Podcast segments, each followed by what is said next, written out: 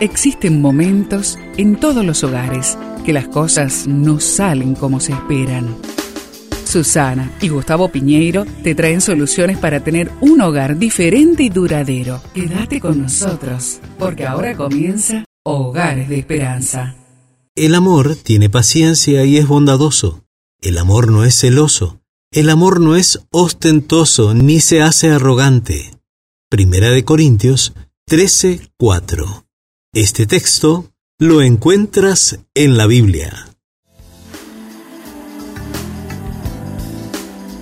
Un padre desesperado al ver cómo su familia se destruía me preguntó, ¿debo llevar a mis hijos de vacaciones y comprarle a mi esposa un buen regalo?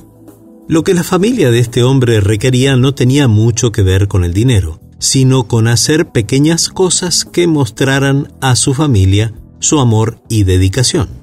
En Primera de Corintios 13, 4 y 5 encontramos algunas cosas pequeñas que podemos hacer.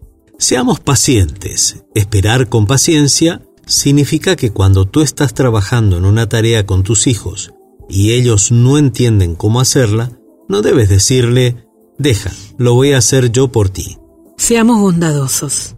Una cosa es valorar a las personas, pero otra cosa aún más difícil es ser amable con ellas todos los días. La palabra bondadoso significa amor practicado todos los días. No guardemos rencor. ¿Cuántas veces nos ofendemos unos a otros y llevamos guardados en nuestro corazón sentimientos negativos? ¿Cómo saber si estamos guardando rencor? Si cuando tenemos una discusión, la listita de cosas en la mente, las imperfecciones, salen por la boca, significa que estamos guardando rencor. Recuerda, pequeños detalles logran grandes cosas. Te invito ahí a hablar en la familia sobre las pequeñas cosas que unen o separan las relaciones más cercanas. Vamos a orar.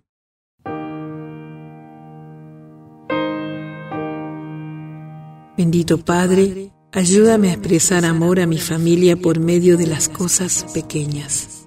Ayúdame también a edificar en las cosas pequeñas. Y te lo pedimos juntos en el nombre de Jesús. Amén.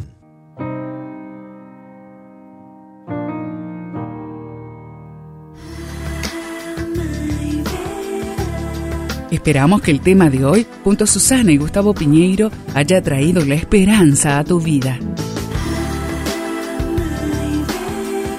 Si deseas ampliar este tema, seguí al Dr. Gustavo Piñeiro en Facebook y Twitter.